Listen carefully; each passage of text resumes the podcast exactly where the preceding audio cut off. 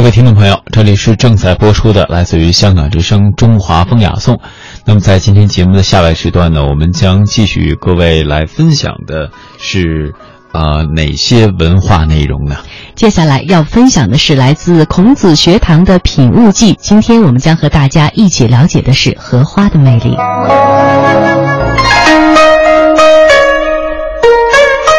各位听友，大家好，欢迎您收听今天的孔子学堂节目。那今天我们的演播室里呢，还是请来了中国社会科学院民族所的史学博士狄永军老师。狄老师您好，您好，嗯，各位听众大家好。那如果用花卉啊来说明中国古代文人的优雅生活哈，那人们可能会马上会想到梅兰竹菊这四君子。那么在前几期节目当中您也说到过哈。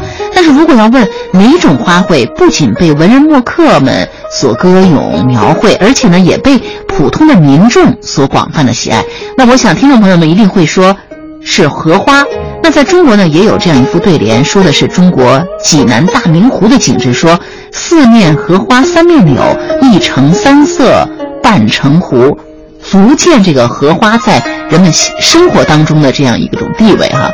嗯，因为现在是这样，四君子呢，咱们知道这个梅兰竹菊，这个竹本身呢它是不开花的，竹一开花就要死。对，荷花呢，它的地位应该不亚于上面说的那三种花。因为现在也是在，呃，评国花嘛，所以也有人投有人投这个荷花这一票。而且这个现在花里边呢，它是有四季花。嗯，这四季花呢，咱们知道就是。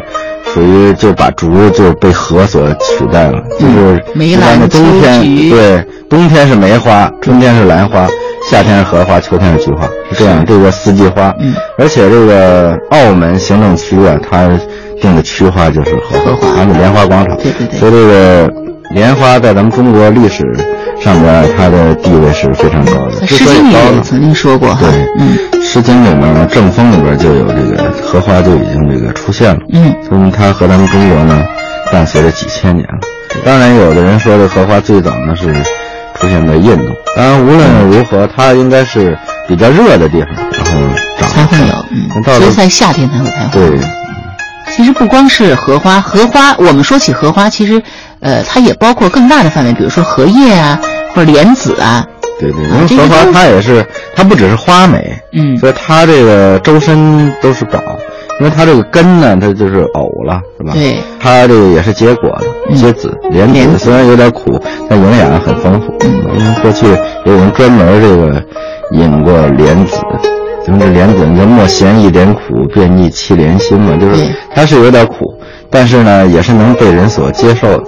而且它对身体上的一些疾病可能还会有一些好处，所以它可以入药的。对，是。因为这个中国人对于荷花的这个爱戴和应用呢，应该是这个非常广泛的。对。琴心剑胆玉光华，树蕙滋兰性无涯。东篱菊前一沽酒。西窗烛下几盏茶。中国社会科学院狄永军老师携新书《品物记》做客孔子学堂，带我们重温古人生活的风雅记忆，感悟中国文化传统的诗意生活。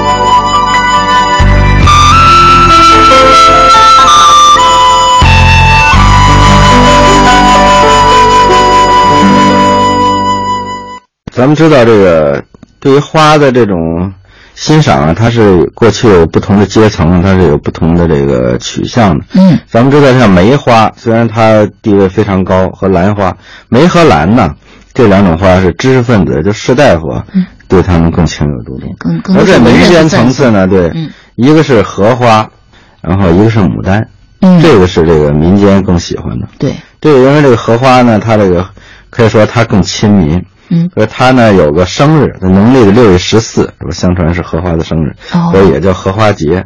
这一天呢，在这民间啊，要举办这个各种庆祝活动，尤其是这个江南水乡一带，这种习俗呢由来水很多嘛，所以荷花更多。从这个宋代开始啊，就有这一节日了。在这一天里边，男女老幼呢都要到这个荷塘，是吧？然后一饱这个荷花天仙般的风采，在荷塘里边划船。伴着阵阵微风呢，然后来欣赏荷花的香淡悠远的那种气味，在这个闷热的这种这个气候当中呢，带来丝丝的凉意。这样的暑气顿消，使人们心心旷神怡。对，那久而久之呢，这它就形成了一种风俗了。嗯，而且这个咱们知道，这个文化呀，嗯，它不只是要有这个大传统，而且要有小传统。对，所谓大传统，就是受这个政府影响，在这个比较高层的这个层面上边所形成的传统。嗯，而小传统呢，往往是民间自发而形成的。实际上，这种小传统往往有更强的生命力。对呀。咱们为什么又这个回过头来开始，嗯，非常重视这种民间的文化的这种存留，使它恢复，就是因为要让咱们中国传统文化呢，深深的根植于这个民众之间，是吧？这样的话，它才能有生命力。对，所以现在中国还有很多著名的这个荷花观观赏地，对，呃，比如杭州的西湖啊，武汉的东湖，济南的大明湖，河北的白洋淀，对，呃，湖北的洪湖等等，许多地方都生长着大片的荷花。那我们说的这个西湖十景之一的曲苑风荷呢，就是一处专门以河为景的公园。听众朋友在夏天的时候，如果来中国旅游的话，到这些地方去观赏荷花，感受一下和风迎面，一定会非常的美好的哈。这种享受是，可能是别的地方是感受不到的。荷花确实是它花样式也很多，它有这个单枝开的莲。嗯，单面莲，然后呢，两个并开的叫并蒂莲。并蒂这并蒂莲是过去象征男女美满的婚姻的一个。对对对。还有这个三个花朵的叫品字莲。哦。还有这个四面莲，就等于是它变种很多。哦。所以这荷花确实它这个丰富嘛。江南名园苏州拙政园，它现在每年还在这个搞活动庆祝荷花的生日。哦，就是在呃农历的六月十四号。对，是非常热闹。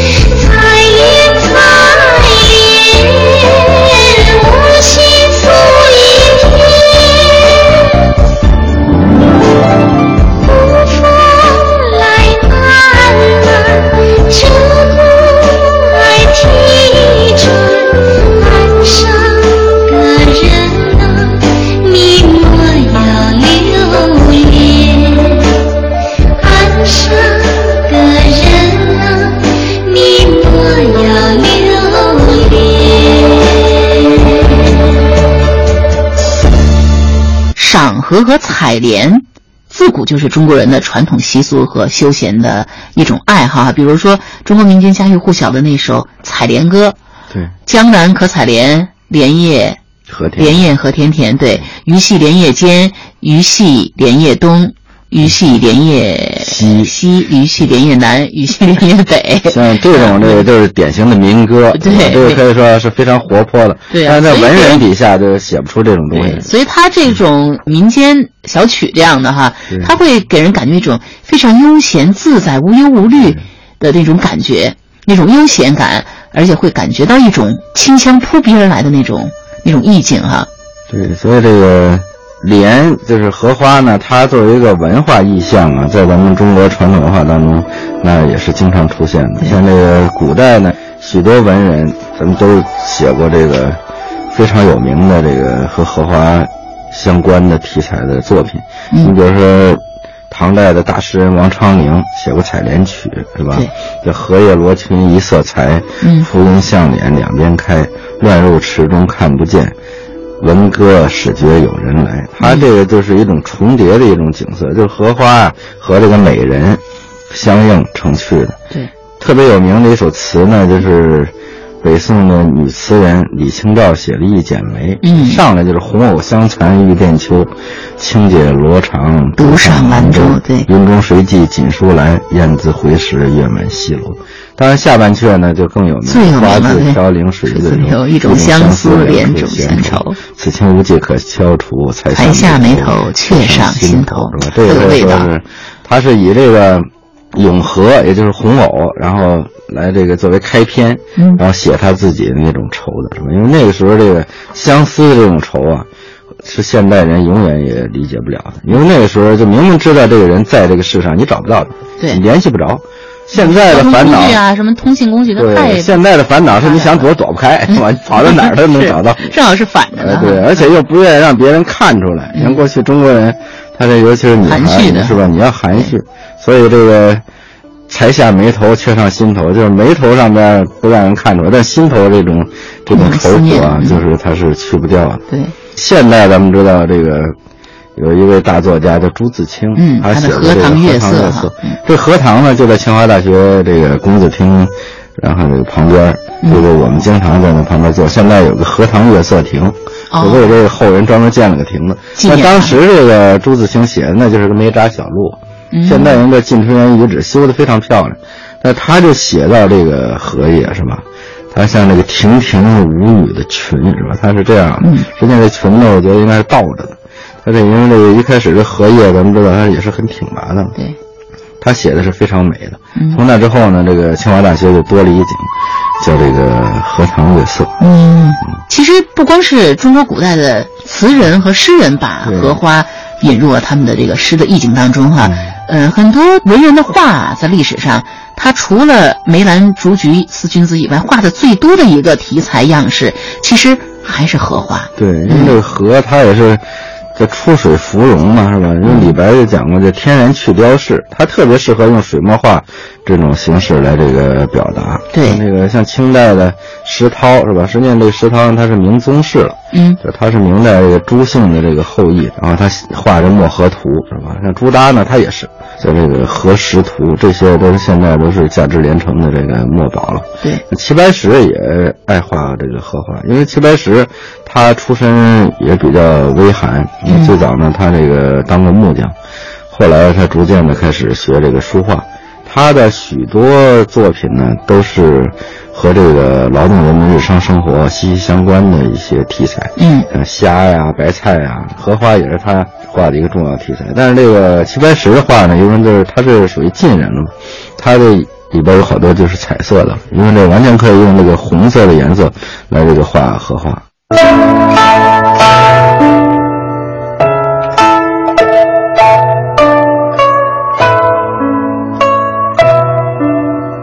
孔子学堂的。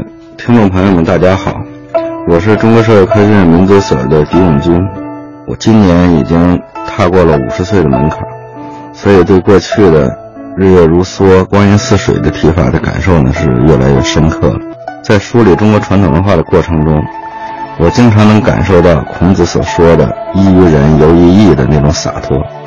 现代生活最大的问题就是压力大，嗯，节奏快，和这个真正的人所应该适应的那种生物钟的那种节奏呢，这个差距越来越大，所以好多人就感觉到很不闲适、不放松，生活情趣不像过去那么丰富了。如果能够通过了解传统文化的内容，使我们重温前辈的生活情趣，让我们的心灵得到净化，精神有所依托。可以说呢，是我的一个非常强烈的愿望。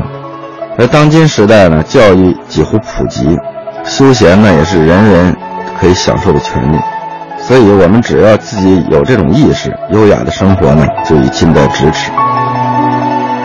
在一个文化提升的时代呢，作为一个知识分子，传道释道与弘道呢，是我们责无旁贷的使命。我认为传统文化呢，它不是僵化的教条。也不是空泛的理念，而是活生生的存在、有血有肉的实体。而从微观层面，将文化依托的各个载体呢，逐一的予以展示，体味其中的博大精深，以延续我们对中华文化的热爱，不失为弘扬传统文化的一种有效途径。我的这部文集呢，就是我个人在这方面做的一个努力。今天把它带到孔子学堂，和大家一起交流，让大家分享。我在这个梳理中国传统文化当中所带来的快乐，谢谢大家。其实说起这个荷花呀，可能很多朋友、听众朋友已经，呃，在自己在心里默默的已经说了很多遍了。其实荷花。给人印象最深的，还是应该那那句话，就是“出淤泥而不染”。其实的确是这样的哈。青年而不妖。对，濯清涟而不妖，中通外直，不蔓不枝，香远益清，亭亭净植，可远观而不可亵玩矣。对，一种高洁，就是因为它在水里，你摸不到它。对，因为过去这个有的人总拿这个女人做花嘛，是吧？他就想。就是等于是想冒犯别人，但是荷花呢，它是不让你不冒犯，它是有距离，现代话有距离感。这个呢是出自这个宋朝大学者这周敦颐之笔下嘛。周敦颐这人联络官冕，他属于联是那周濂溪嘛，四大学者排首位的。因为这个有了这篇小文章是吧，所以这个荷花就更加出名。其实就如同这个国人对梅兰竹菊的热爱一样啊，中国文人的这种荷花情节也是同样的源远流长的。呃，刚才我们说了，这个北宋的时候，儒学大师周敦颐就是用这样的评语来形容荷花的品质，是非常恰当、非常经典的一个语言哈。它作为一种精神的依托，荷花呢承载着很多美丽的向往。中国人之所以这个喜欢荷花，和这个佛教在中国的传播也有非常重要的关系。嗯，对，因为这个荷花，我给它命名叫这个叫佛教之花嘛。嗯，咱们知道释迦牟尼呢，他最后成佛的时候就是坐在莲花之上的。对啊，所以他那个莲花宝座，呃，让人们其实真的是想象非常多的。那为什么？佛祖的这个宝座一定要是莲花的这种。这个和这个释迦牟尼呢，他是个叫迦毗罗卫国的这个净饭王的王子，嗯，所以他这个生下来的时候，据这个佛经记载呢，这王妃啊在朦胧当中看到远处有一个人呢骑着一头白象向他走来，而且呢逐渐的变小，从他的右肋当中钻入了他的这个肚子里。后来呢，这个摩耶夫人呢在这个梭罗树下呢生下了佛祖。嗯，当时呢，百鸟相集歌唱，天空呢明月相和，沼泽当中突然开出莲花朵朵，大如车盖。这个时候，佛祖释迦牟尼呢便站在了莲花上，一手指天，一手指地，开口说第一句话。第一句话呢就是“天上地下唯我独尊”。嗯，这天呢正好是四月初八，所以以后呢就成了佛教的浴佛节。释迦牟尼后来这个觉悟成道之后呢，然后起坐向北。然后观树，然后经行，一步一莲花，一共十八朵。就后来呢，他这个每次传教弘法呢，都是坐的都是莲花座，而且他这个坐姿呢，说是莲花坐姿，就是两腿交叠，然后足心向上。从那之后呢，随着这个佛教的这个传播呀，这佛教信众呢，就是独钟情于莲花。他们认为这个淤泥污泥就是一种烦恼。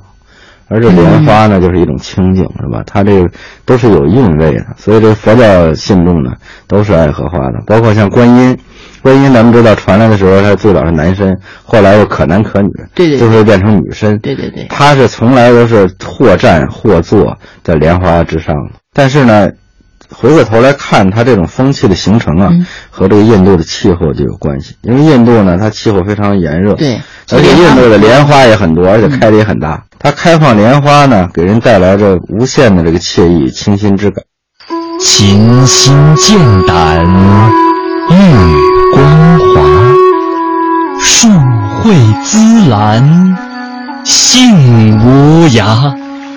东篱菊前一沽酒，西窗烛下几盏茶。初春伊始，中国社会科学院狄永军老师携新书《品物记》做客孔子学堂，带我们重温古人生活的风雅记忆，感悟中国文化传统的诗意生活。